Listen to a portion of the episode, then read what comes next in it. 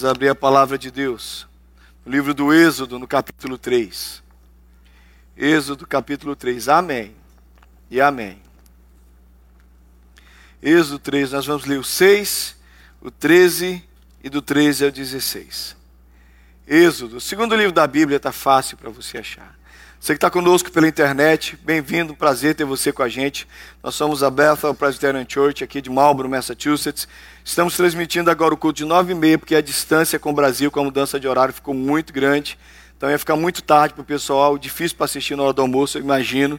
Então nós estamos transmitindo agora, nesse horário, tá bom? Então a partir desse, durante esse período aí, desse, desse tempo até fevereiro, nós vamos transmitir o culto de nove e meia, que é onze e meia no Brasil, é isso mesmo? Já é onze e meia lá, não é isso? Isso mesmo. Abra sua Bíblia comigo. Todos estão aí comigo, amém? O texto diz assim no versículo 6: Disse mais: Eu sou o Deus de teu pai, o Deus de Abraão, o Deus de Isaque e o Deus de Jacó. Moisés escondeu o rosto, porque temeu olhar para Deus. Vem para o versículo 13, por favor. Disse mais Deus a Moisés: Eis que quando quando eu vier aos filhos, aliás, disse mais Moisés a Deus, perdão, disse mais Moisés a Deus: Eis que quando eu vier aos filhos de Israel, lhes disser: O Deus de vossos pais me enviou a vós outros, eles me, eles me perguntarão: Qual é o seu nome? Que lhes direi? Disse Deus a Moisés: Eu sou o que sou. Disse mais: Assim dirás aos filhos de Israel: Eu sou, o eu sou me enviou a vós outros. Disse Deus ainda mais a Moisés: Assim dirás aos filhos de Israel: O Senhor, o Deus de vossos pais, o Deus de Abraão, o Deus de Isaque, o Deus de Jacó, me enviou a vós outros. Este é o meu nome eternamente, e assim serei lembrado de geração em geração. Capítulo 4, capítulo seguinte, versículo 5, por favor. Para que creiam que te apareceu o Senhor Deus, o Deus de seus pais, o Deus de Abraão, o Deus de Isaque, o Deus de Jacó. Aleluia. Senhor, obrigado por tua palavra, palavra boa, palavra santa, palavra perfeita, palavra que nos levanta, que nos conforta, como a gente cantou, palavra que nos dá força, que nos levanta em momentos difíceis, palavra que nos dá direção. Senhor, é a tua palavra que nos próximos instantes, cheios da tua presença, Senhor Deus, constrangidos pelo teu espírito, a nossa mente esteja ligada contigo, nos dá ouvidos para ouvir e coração para compreender a tua palavra, Paizinho. É minha oração, no nome forte de Jesus. Amém. Amém, meus queridos. Eu acho que uma das coisas mais difíceis, eu estava numa brincadeira uma vez, fizeram isso comigo, pediram assim, me apresenta o Thales. O Thales por suas próprias palavras. Gente, é terrível quando você precisa se apresentar.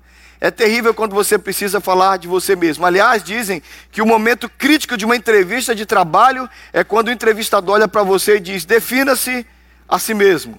Fale sobre você, diga quem você é.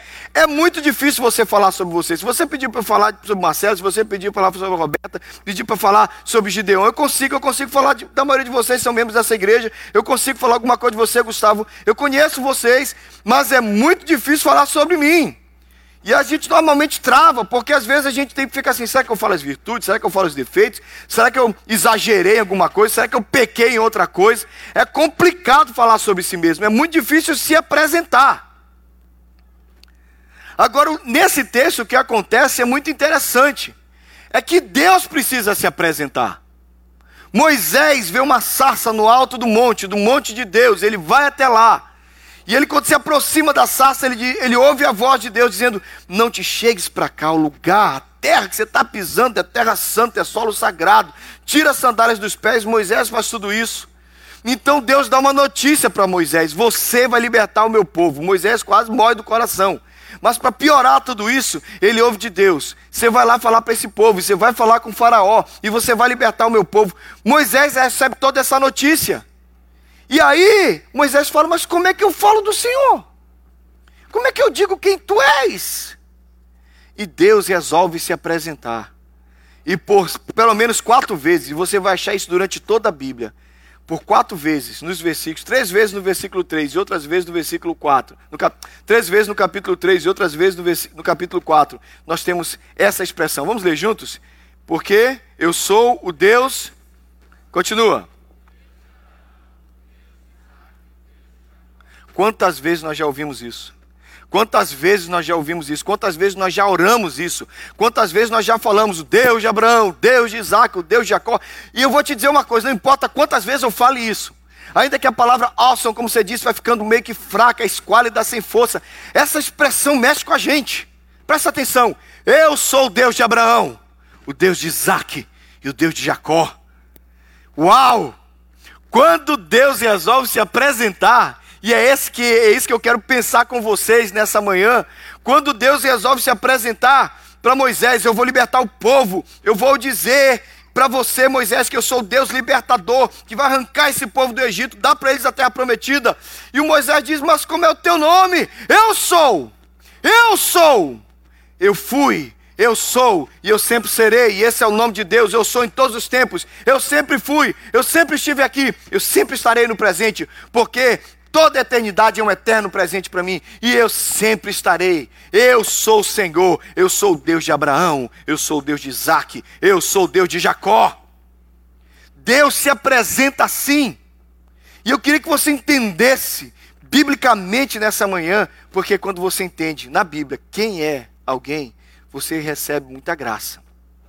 Às vezes, boa parte do nosso sofrimento e da nossa fé cansada, sofrida, da nossa incredulidade tem a ver porque tem a ver com o fato de nós não sabermos quem é o nosso Deus.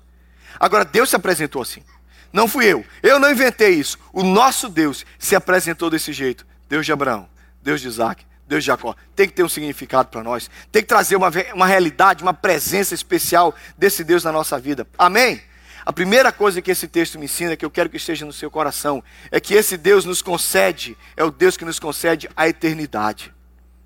O nome de Deus é uma coisa complexa. Primeiro, que todo mundo quer dizer qual é o nome de Deus.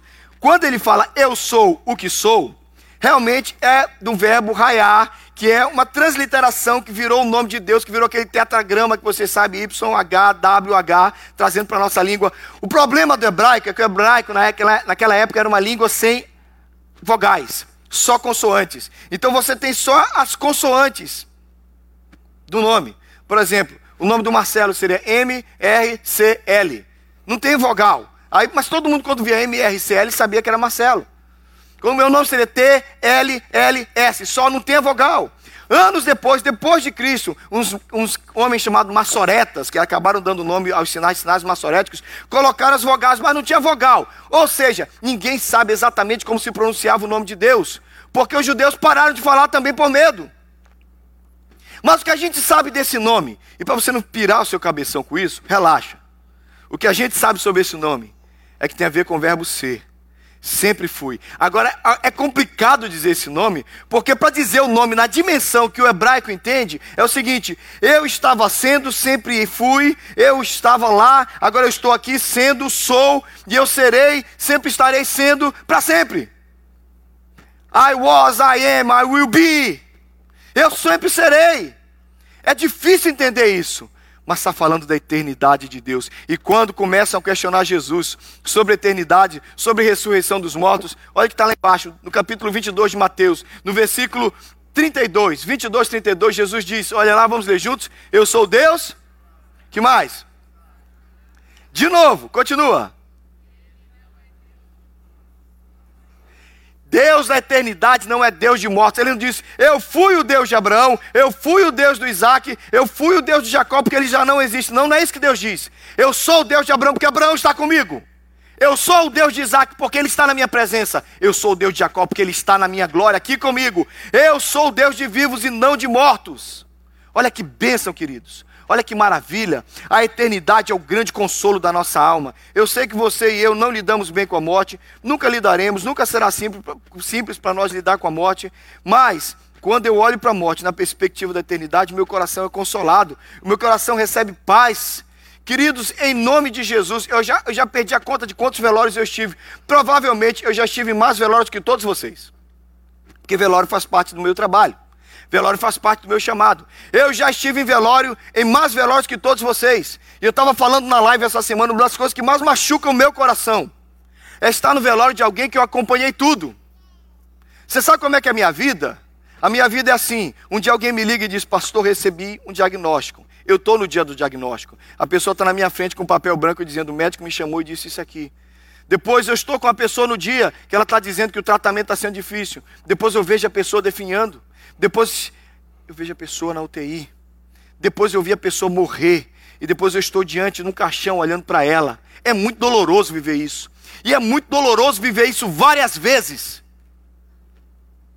É muito doloroso viver isso muitas vezes na minha vida, porque é o meu ministério. Porque a pessoa pediu para orar, para alguns eu orei, foram curados, por outros eu orei e não foram curados. Essa é a minha vida, é a minha caminhada. E a única coisa que consola o meu coração nessa tristeza é que eu nunca fui para nenhum caixão para dizer adeus. Eu sempre fui para dizer até breve, porque você não morreu, você está na presença do Senhor. O meu Deus não é Deus de mortos, o meu Deus é um Deus de vivos. O que consola o meu coração, o que deve consolar o seu coração, é a certeza da eternidade de um Deus que chama os seus, os nossos mortos de vivos.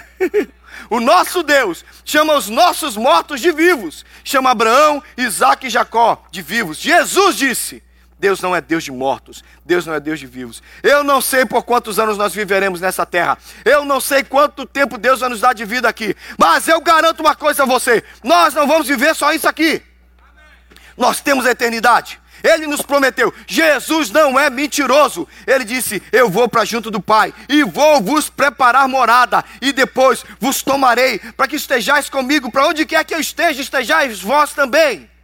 Jesus nos prometeu viver com Ele a eternidade, e eu creio em Jesus. E Ele é o meu Senhor, e a minha fé descansa nisso. E eu olho para os meus amigos, para os meus amados. Meu pai fez 80 anos ontem, glória a Deus. Mas eu sei que meu pai não vai ficar aqui para sempre. Mas eu sei que meu Pai é de Jesus e isso tranquiliza meu coração. E eu sei que o meu Deus tem cuidado de nós. Querido, alegre-se na certeza que o Deus de Abraão, o Deus de Isaac, o Deus de Jacó é o Deus da eternidade. E eternidade não é conversa fiada, eternidade é certeza. Tem uma história que me acompanha. Daquelas histórias que você diz assim: essa história trouxe um profundo consolo em meu coração. Eu estava conversando com a filha de um presbítero, presbítero bem tradicional. Sabe que sujeito tradicional? Estou falando tradicional mesmo presbiterianão, que ele não crê em nada desse negócio sobre nada, nada, nada, nada, nada, é bem assim. Entendeu? Tá claro? Fui claro na minha explicação? E essa história eu vi no, logo no meu primeiro, no, meu, no início do meu ministério. Ela me disse que ele passava por uma cirurgia, a cirurgia se complicou na mesa e ele perdeu a vida ali. Mas conseguiram reverter, trazê-lo de volta dias de UTI. Depois de dias de UTI, ele voltou, mas ainda com sondas. Mas ela disse: primeira coisa que eu notei, pastor, meu pai voltou de mau humor. Meu pai voltou chateado. E a gente tudo alegre. Ele abriu os olhos, ele mexeu a mão, mostrou consciência, a gente celebrando. E ele, ele carrancudo, cara fechado. Mas que é isso? Finalmente conseguimos tirar todos os aparelhos. E ele disse: Pai, você está vivo, pai, você está aqui, a gente está feliz, por que, que você está desse jeito? E a primeira coisa que o pai falou: por que, que vocês me trouxeram de volta? Porque vocês me deixaram lá. E ele contou para a filha que quando deu tudo errado, ele disse: a expressão que ele usou, a expressão que eu estou usando exatamente, que ela me contou, que ele se sentiu como uma bolha de sabão, leve, suave, e se sentiu subindo. E ao longe ele começou a ouvir os cânticos, e os cânticos que a vida inteira ele amou. Enquanto os cânticos cantavam, a alma dele foi se enchendo de uma alegria, de um gozo, de uma felicidade, de uma paz. E ele disse: Eu estou chegando em casa, eu estou chegando em casa, eu estou chegando em casa. E parou! E parou, e ele começou a descer de volta. E ele disse que os cânticos foram ficando distantes, daqui a pouco os cânticos pararam. E ele estava muito chateado. Por que, que me trouxeram de volta? Eu sei, queridos, que nós, humanamente, carnalmente, olhamos para um caixão e achamos que aquela pessoa está destruída, achamos que aquilo ali é a grande derrota, mas na verdade é a grande vitória. E eu vou te dizer por quê. Sair desse lugar onde nós estamos, ir para a presença do Senhor, é a mesma coisa de sair debaixo de um viaduto onde você é um mendigo e parar no melhor, no mais alto hotel, no mais caro hotel, aqueles daquelas suítes caríssimas, com todo conforto. Isso não é nada, mas é um, é um exemplo simples. Sair daqui e ir para a presença de Deus é muito mais incrível que isso, irmãos. Então, os nossos amados, os nossos queridos e a nossa vida também deve descansar nisso, que nós cremos num Deus eterno. E que o nosso Deus eterno nos promete a eternidade. E que a grande promessa para nós, a gente não pode parar de pregar disso. O Deus de Abraão, o Deus de Isaac e o Deus de Jacó é o Deus da eternidade, o Deus dos vivos e que nos garante a eternidade. Ponto. Comentário: para você que não entende nada disso e que tem medo da morte, receba Jesus como Senhor da sua vida. Entregue a sua vida a Jesus e passe a ter a melhor certeza de todas. Você pode ter certeza de uma, você pode ter certeza de duas coisas nessa vida. Você vai morrer. Segundo, você vai para com Jesus depois da morte. São duas certezas maravilhosas. Então o pessoal do mundo fala: a única certeza da vida é a morte. Não. Para nós que temos Jesus são duas. A morte é uma certeza. E morar com Jesus para sempre é uma segunda certeza maravilhosa. Amém? Quantos têm duas certezas aí? Quem só tem uma? Receba Jesus agora. Aleluia. Mas é legal, a segunda coisa que eu quero que você entenda no texto é que o fato de Deus ser, dele se apresentar como Deus de Abraão, o Deus de Isaac, o Deus de Jacó, é o Deus que deixa o seu nome se associar, se identificar com os seus servos. Gente, presta atenção, quem foi de cidade pequena, sabe do que, do que eu estou dizendo. Lembra que numa cidade pequena você se apresenta dando referência a outras pessoas? O Tião, que Tião? O Tião que namora com a Maria, que trabalha na padaria. Ah, o Tião. Não é assim? O Zezinho, que Zezinho? O Zezinho lá, lá que é filho lá do, do, do seu Antônio, que trabalha lá na, no hospital. Ah, tá, o filho do seu Antônio. Você já viu que você vai fazendo referências? E você vai juntando o nome das pessoas para que se conheçam? Se você já morou em, cidade pequena, é assim. E às vezes o seu nome é associado ao nome do seu pai. Né? Lá, lá em Tamonte tinha um pessoal, tinha um senhor chamado Lili, e um presbítero falava, é o fulano do Lili, é o filho do Lili. Era o nome. O nome é associado. Agora presta atenção. Por que, que Deus, o Eterno, Moisés olha para ele e diz: Senhor, quem eu vou dizer que tu és? Deus não ficou perdido. Deus não ficou, e agora? Como é que eu me apresento? Ai, ai, ai. Deus, Deus fala: Eu sou Deus de Abraão. Eu sou Deus de Isaac. Eu sou o Deus de Jacó. Sabe qual é a maravilha disso? É que Deus associa o nome dele com o nosso. Ele não precisava fazer isso, mas ele faz. Ele transforma a nossa vida com o nome dele. Uma coisa linda do casamento é que mandaram mudando isso agora, mas é muito legal que quando a mulher que está feliz, que está amada, que não tem nenhuma crise de feminismo ou coisa semelhante, ela ama receber o nome do seu marido e ama ter o nome dele no seu nome. Estou errado? Minhas irmãs, quantas concordam comigo? Digam amém. Quantas gostaram de ver o nome do seu marido sob o seu nome? Não é legal? Quando o, seu, o nome do seu marido vem sobre o seu nome. E você já não se chama só e está lá o finalzinho. Da Silva! Ah, ganhou o nome. Mas da Silva, pastor, é, você não é da Silva, você é dele, minha santa. Quando o nosso nome é relacionado com o nome da pessoa que nós amamos, nós ficamos felizes. Eu não sei porque que Deus fez isso. Por que, que Deus coloca o seu nome santo, perfeito, poderoso no nome de homens pecadores como o nosso? Por que, que Deus se deixa identificar com pessoas como nós, pecadores como Abraão, Isaac e Jacó? Mas Deus diz: eles são meus e eu sou Deus deles. E ele não tem vergonha de se chamar o seu Senhor. Lá em Hebreus, no capítulo 2, diz que o Senhor Jesus não tem vergonha de ser o nosso irmão, de ser o nosso Salvador, o nosso intercessor. Olha que bênção! Querido, pensa nisso.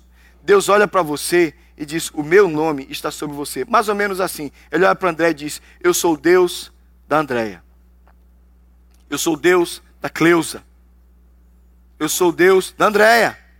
Eu sou o Deus da Geoceli, da Geu. Só Geu. Só Geu.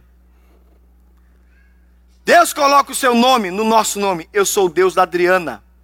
Você já parou para pensar nisso, querido? Agora, olha para cá. Essa deveria ser a nossa maior honra. Essa deveria ser a nossa maior alegria. Porque nós não merecemos esse, esse nome. Eu ouvi de um rapaz que a mudança da vida dele foi quando ele ouviu o nome do pai dele na boca do escriturário da delegacia. Ele estava na delegacia, preso por uma coisa ruim que ele fez, e o homem começou a escrever lá o, o, o, boletim da ocorrência, fulano de tal, e quando ele citou o nome do pai dele, ele disse: O que meu nome, o que é que o nome do meu pai, um homem bom, um homem correto, está fazendo aqui? Mas ele percebeu que o nome do pai dele estava sempre relacionado com ele. Não tinha como separar. E cada vez que ele fizesse uma coisa errada, o nome do pai dele ia ser colocado. E ele pensou, disse, meu Deus, esse é o nome do meu pai. Ali na delegacia, ele começou a mudar de vida. Isso é, isso é em relação a nós. Irmãos, nada que nós façamos vai tirar o nome de Deus da nossa vida. Por isso que se você pisar na bola, Se você fizer uma coisa muito feia, não adianta você dizer, não mete Jesus nessa história. Não tem como meter, não meter Jesus nessa história, porque Jesus já se meteu nessa história. Jesus se meteu nessa história quando ele disse que você é um cristão, quando deixou que ele, que o nome dele estivesse sobre nós, quando Deus disse o povo que se chama pelo meu nome. Deus se associa conosco, irmãos queridos. Você já parou para pensar nisso? Deus põe o nome dele sobre nós. E não tem como fugir disso. Por isso que quando a gente pisa na bola, o pessoal fala: olha lá o crente, olha lá o cristão, olha lá o servo de Jesus. Ah, mas isso fui eu, não tem nada a ver com Deus. Não tem como falar isso, porque Deus entrou na nossa vida, Deus colocou o nome dele sobre nós, como nesse casamento lindo de amor e misericórdia, nós somos de Deus, queridos, o nome de Deus está sobre você, alegre-se nisso, amém? Isso deveria causar em nós felicidade, isso deveria fazer em nós a gente se alegrar demais. Mas a gente não faz, a gente fica assim, é normal. O Deus de Abraão, o Deus de Isaac, o Deus de Jacó, hoje é o Deus de vocês aqui. É o Deus do Jackson. É o Deus é, é, é, o Deus da, da, da, Silvânia, é o Deus do William, é o Deus da Glóris. Esse é o nosso Deus, é o Deus do Elder. Ele pegou o nosso nome e sobre o nosso nome, ele colocou o nome dele. Sinta-se honrado, sinta-se honrada, sinta-se valorizado, Sinta-se recebendo uma honra tão grande, tão maravilhosa, que você deveria agradecer a isso. E eu sei, eu sei que alguns de nós não entendem isso. Mas uma coisa sobre adoção, e é muito lindo isso para vocês. A gente ouve muita história de gente que não sabe valorizar a adoção. E a gente ouve muita história ruim sobre gente que não sabe a, a valorizar o padrasto, a madraça, mas deixa eu contar uma coisa: tem muita gente boa que valoriza a adoção. E tem muita gente boa honrando padrasto e madrasta. Sabia disso? Você já viu? Eu ouvi de um garoto que foi adotado, agora um homem, e ele diz assim: Nunca procurei saber quem são meus pais naturais. Nunca procurei saber quem são os meus pais naturais. Quem, quem me deu a luz, nunca quis saber. Sei que me abandonaram e nunca tive curiosidade. Eu estou bem suprido. Deus me providenciou um pai e uma mãe que me amaram demais. O nome deles está sobre mim. Fui adotado, sou deles. A adoção maravilhosa de Deus se manifesta no nome dele sobre nós. Ele te adotou como servo e servo disse: Você é meu filho, você é minha filha, você tem o meu nome, o meu nome está sobre você. Aleluia. Aleluia. Vamos fazer um exercício rapidinho para ir para o último ponto? Diga assim: diga seu nome. Diz seu nome. Agora você vai falar como eu faço. O Deus do Tales. Fala aí. Quem é o Senhor? Quem é o Senhor? Isso. Quer estender para a sua família? Você pode, o Ricardo tem que dizer o Deus do Ricardo, o Deus da Larissa, o Deus do Davi, o Deus do Felipe, o Deus. Vamos falar? Diga aí o Deus da sua família. Quem é o Deus? Quem é o nosso Senhor?